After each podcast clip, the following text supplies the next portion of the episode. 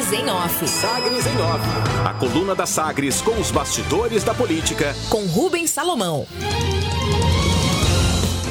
E a edição desta segunda-feira, dia 17 de janeiro de 2022, Plano Diretor libera festas sem impacto de trânsito e vizinhança no entorno de APPs as áreas de preservação permanente. O relatório final do projeto de revisão do Plano Diretor de Goiânia, aprovado pela Comissão Mista da Câmara Municipal, prevê a autorização de instalação e funcionamento de casas de festas nas chamadas áreas de ocupação sustentável sem qualquer exigência de estudos de impacto ambiental de vizinhança e de trânsito.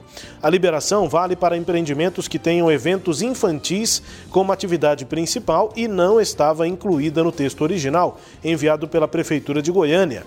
Essas áreas de ocupação sustentável são compostas por faixas bilaterais de até 100 metros de distância de nascentes e olhos d'água, que, em razão de sua importância ambiental, precisam ter ocupação controlada.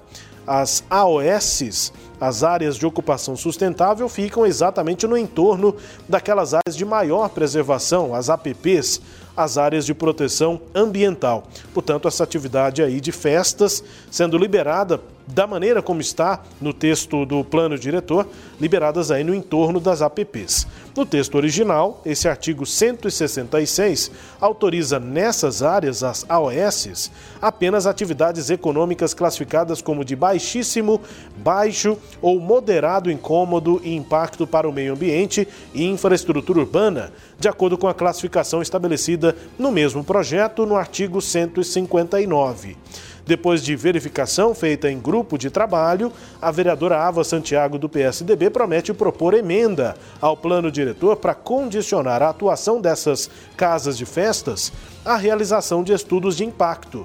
Segundo ela, para ser autorizada a funcionar nesses locais, a casa de eventos precisa comprovar, com base em estudo técnico, que se enquadra nessas categorias no contexto dos impactos que vai causar à vizinhança, ao trânsito e à biodiversidade, argumenta a vereadora. Se não há comprovação, a atuação não pode ser autorizada argumenta e avalia a vereadora Ava Santiago. A proposta de emenda integra uma série de mudanças que a vereadora do PSDB vai apresentar no último turno de votação do plano diretor no plenário da Câmara em fevereiro.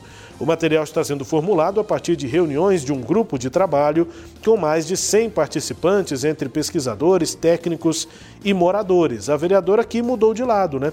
Depois da votação na comissão mista, esse grupo foi criado pela vereadora Ava Santiago na semana passada, quando ela anunciou que ia deixar de votar favorável ao relatório da comissão mista na próxima etapa de tramitação no plenário da Câmara.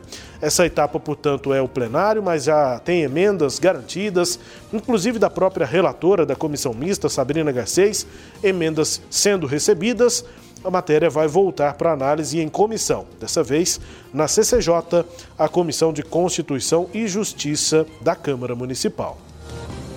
Assunto agora é economia. Economia aqui em Goiás e também em outros estados do país. Os secretários de Fazenda dos estados e do Distrito Federal formaram maioria na última semana pelo fim do congelamento do ICMS sobre os combustíveis, o imposto sobre circulação de mercadorias e serviços, a partir do dia 31 de janeiro.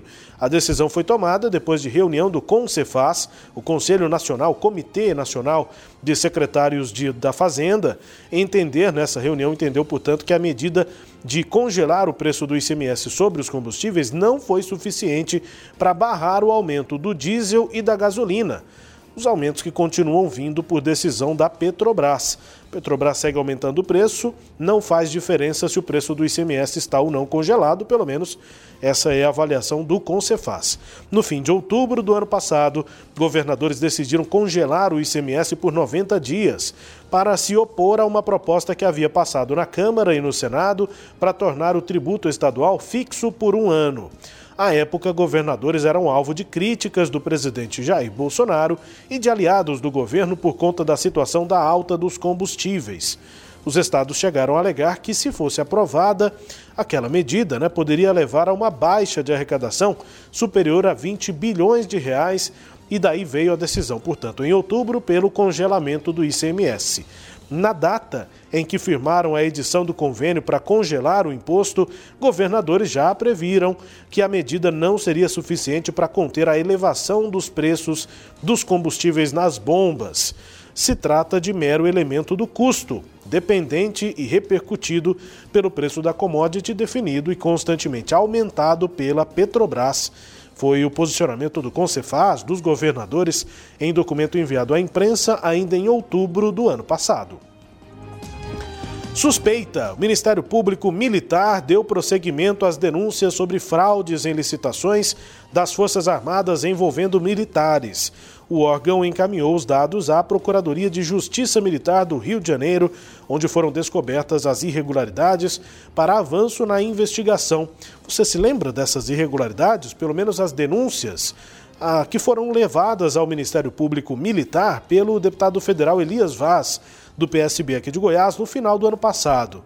Indícios aí apontam fraude em licitações de alimentos para as Forças Armadas, com o objetivo de privilegiar um grupo de empresas ligadas a militares e ex-militares do Exército e da Marinha. Denúncias, portanto, que saem do âmbito político da Câmara dos Deputados e vão para o Ministério Público Militar, investigação interna agora das Forças Armadas. Entre os destaques aqui da coluna Sagres em Off desta segunda-feira, falando sobre plano diretor, também com a sua análise, Cileide Alves.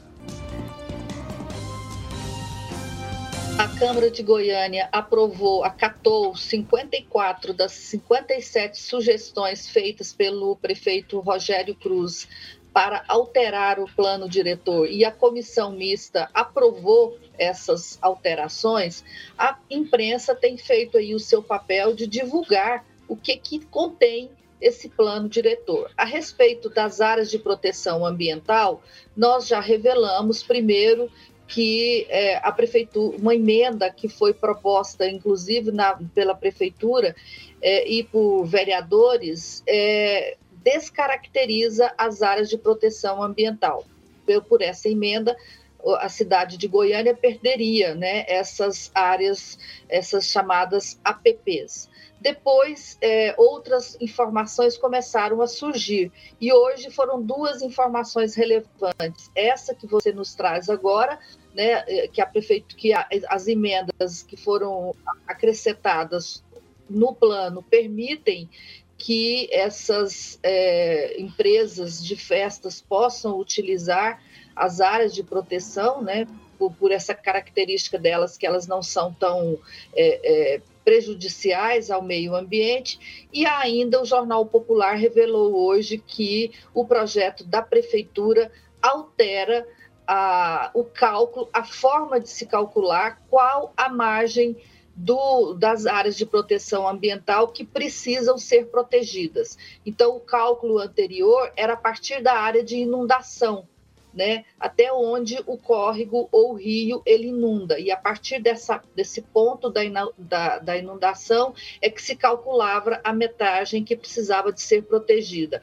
A proposta da prefeitura é, é leva para trás esse, esse início do cálculo, fica a partir do leito do rio. Então, obviamente, diminui a área né, que precisa ser protegida.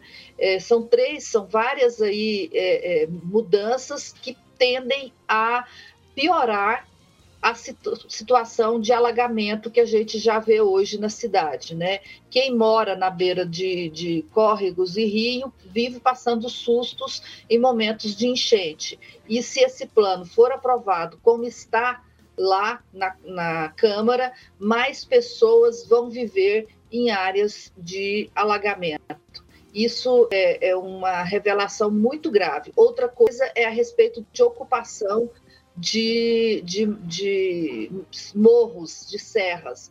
Há um limite para ocupação que foi alterado.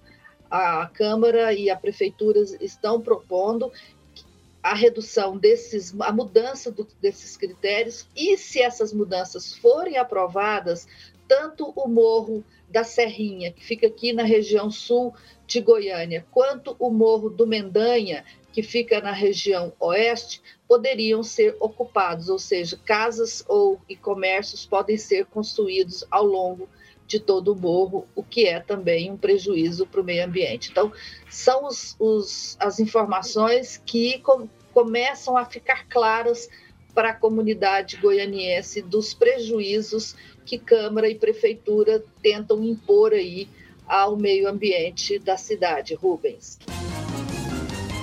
Que bom que a, a tramitação do plano diretor vai começar, né, Celeide? Estou sendo irônico aqui, né? Mas parece, né? Parece que é aquele momento em que o projeto é discutido na prefeitura, chega na Câmara, e aí quando chega na Câmara, requer um debate, normalmente, tá? Estou falando sobre outros projetos, o que, que normalmente se espera? Não, a Câmara é gosta de se auto-intitular Casa do Povo, então quando o projeto chega na Câmara, aí ele é destrinchado, muitas das coisas que estão previstas lá começam a ser analisadas por vários setores, enfim, aí a tramitação começa. Duas comissões no caminho, duas votações em plenário no caminho, prazos regimentais, enfim, audiências públicas.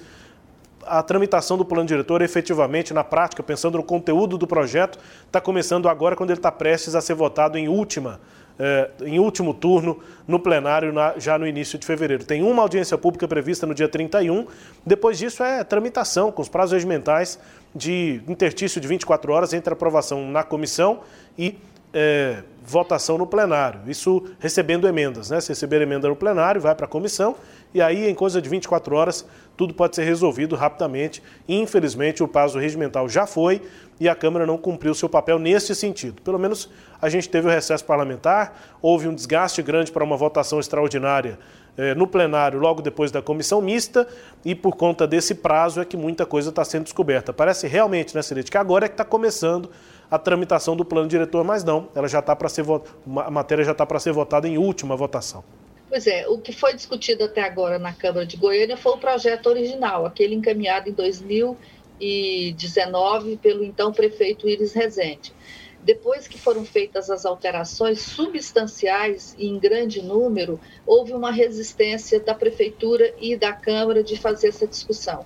Tanto o passo municipal quanto os vereadores queriam ter aprovado é, esse plano assim a toque de caixas no fim do ano passado e depois houve uma tentativa de fazer isso novamente no primeiro, é, na primeira semana do ano, mas é, a mobilização que ocorreu e muito em particular por conta das ações propostas pelo vereador Mauro Ruben, isso foi prorrogado e agora de fato, como você diz, começa a tramitação do plano, porque agora as pessoas conhecem, sabem o que, que os vereadores acataram né, e o que, que, representam essas mudanças que foram acatadas pela comissão mista. Tanto foram mudanças que vieram tanto de emendas de vereadores quanto do relatório da prefeitura de Goiânia, Rubens.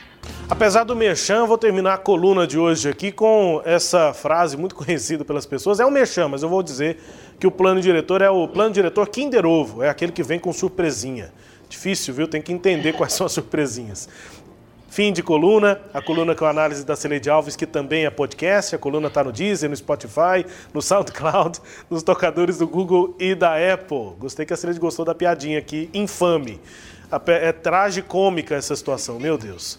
Coluna também com toda a sua, todo o seu conteúdo lá no nosso portal sagresonline.com.br. Sagres em Off. Sagres em Off.